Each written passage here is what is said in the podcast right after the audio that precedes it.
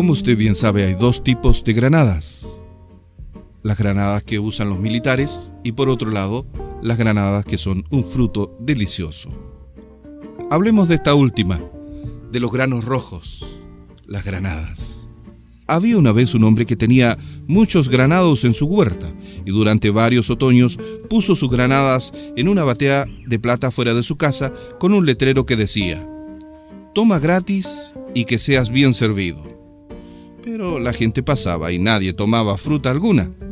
Entonces el hombre reflexionó y un otoño no puso granadas en bateas de plata fuera de su casa, pero escribió con grandes letras, Aquí tenemos las mejores granadas de la región y se venden más caras de las de cualquier otro.